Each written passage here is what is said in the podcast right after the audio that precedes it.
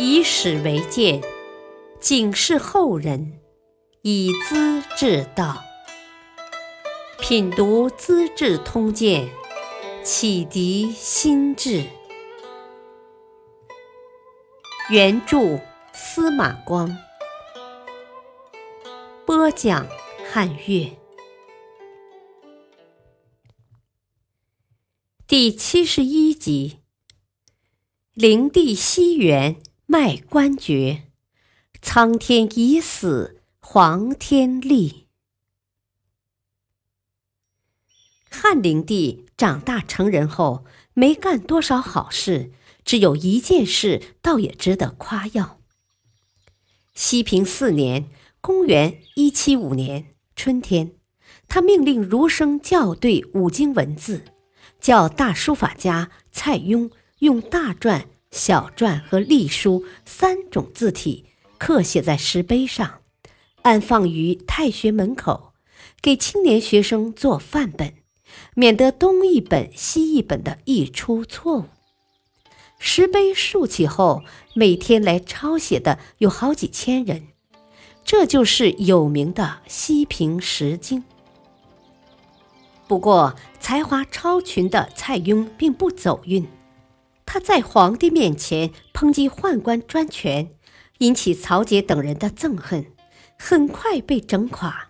和亲人一起剃成光头，流放到朔方边塞，规定永远不得赦免。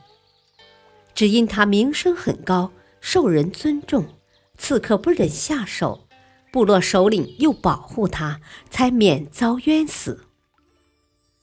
灵帝二十三岁时，开了一个亘古未有的先例，便是在西园设置专门的敌舍。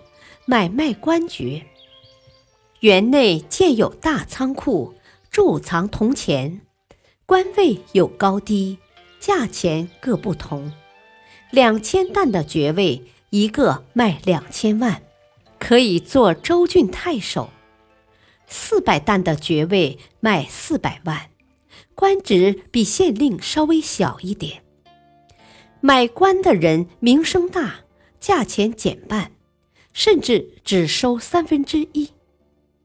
有人提出，做官的地方有的富些，有的穷些，价钱也得有差别。此外，还有时间规定：富人先出钱后上任，穷人先上任后出钱，价钱要加倍。灵帝又私下叫受宠的太监卖公卿。公每个一千万，卿五百万。后来越搞越邪，任命朝廷大臣也要通过太监先交钱。廷尉崔烈交了五百万，才升为司徒。受印那天，大会群臣，灵帝对周围的人说：“我很后悔。”崔烈交钱时，我若再熬一会儿，他就松口了，我会得到一千万。皇帝富有天下，一切都是他的，还要卖官爵，太奇怪了。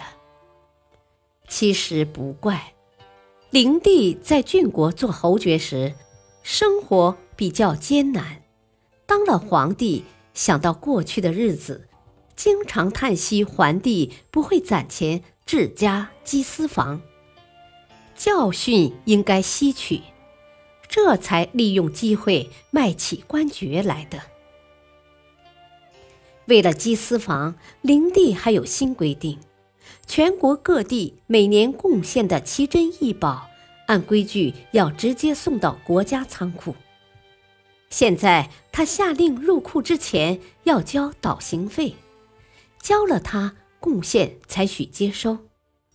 导行费由太监经手，亲自交由皇帝，归入后宫内库，国库是没份儿的。中常侍吕强曾上书谏止收导行费，认为天下的财物归于皇帝私家仓库是没有划清公私界限。只能让奸徒得利，百姓受害。但灵帝根本听不进去。不仅如此，灵帝还搞些新鲜玩意，嬉戏作乐。他在后宫开商店，叫宫女们扮作生意人，买卖货物，甚至暗示他们互相偷窃、争吵斗殴，以此图热闹。他本人也扮作商人，到店里买东西，去饭馆吃喝赌博。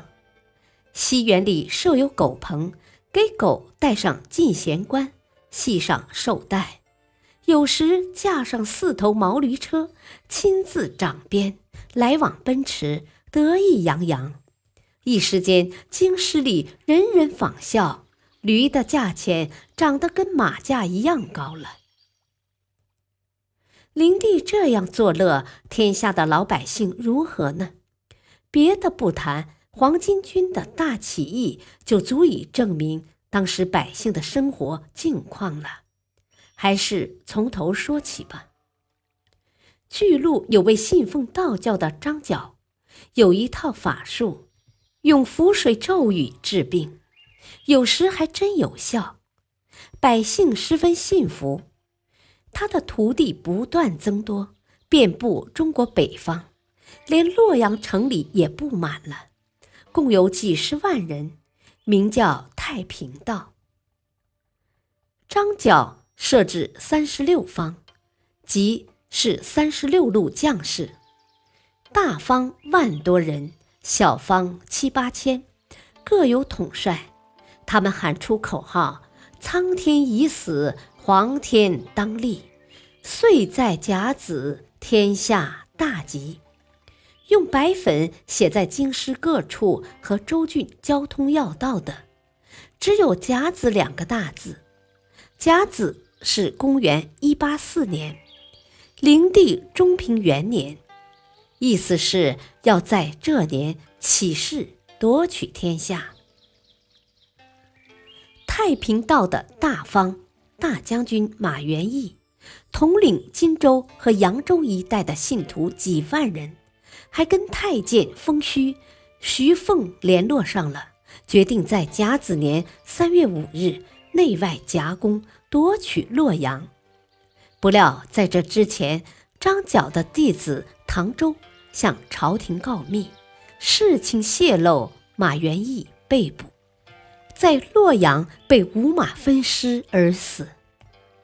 皇宫侍卫和京师市民经过检举搜查。惨死一千多人。张角见势不妥，提前动手。起义部队头戴黄金，百姓称作黄巾军，朝廷叫做黄巾贼。张角自称天公将军，二弟张宝称地公将军，三弟张良称人公将军。他们攻城略地，焚烧官府。干了两个多月，天下响应，京师震撼。北地太守黄甫松和中常侍吕强向皇帝上书说：“党金搞得太久了，人情十分怨愤。如果还不赦免，勾党的同情分子和黄金联合造反，将会后悔不及的。”皇帝害怕了。三月份下诏大赦天下的党人，流放的家属也放回老家。只有张角不赦，继续讨伐。李英、杜密等人死后十三年了，党禁才算解除。郎中张军又提出看法：张角为什么能兴兵作乱呢？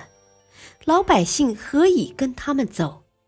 原因只有一个：朝廷的宦官太跋扈了，尤其十个常侍，他们的亲戚门客霸占地方各级的重要官位，贪赃枉法，虐害百姓，百姓冤枉无处可诉，积得太多，当然要聚众造反。当前的办法只有把十个常侍的脑袋挂在京城南郊，派使者布告天下，赦免黄金，战事自然就平息了。灵帝把张军的书信交给宦官们看，他们慌了，都叩头认罪，要主动投入监牢，出钱资助军费。灵帝也只想吓唬他们一下的，于是下诏一律赦免，照常办事。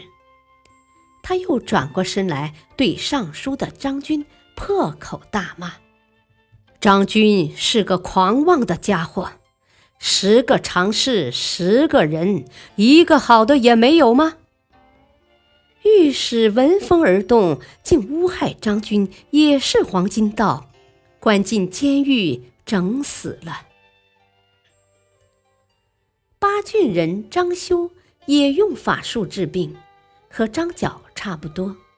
病人治好了，就出五斗米，人们称之为五斗米师。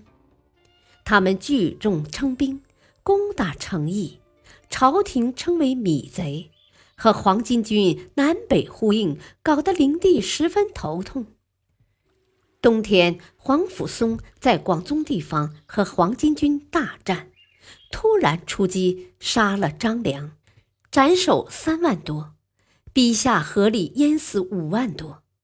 接着在下曲阳打败张宝，张角已经病死，也把坟墓挖开，抛棺戮尸，首级传送到洛阳。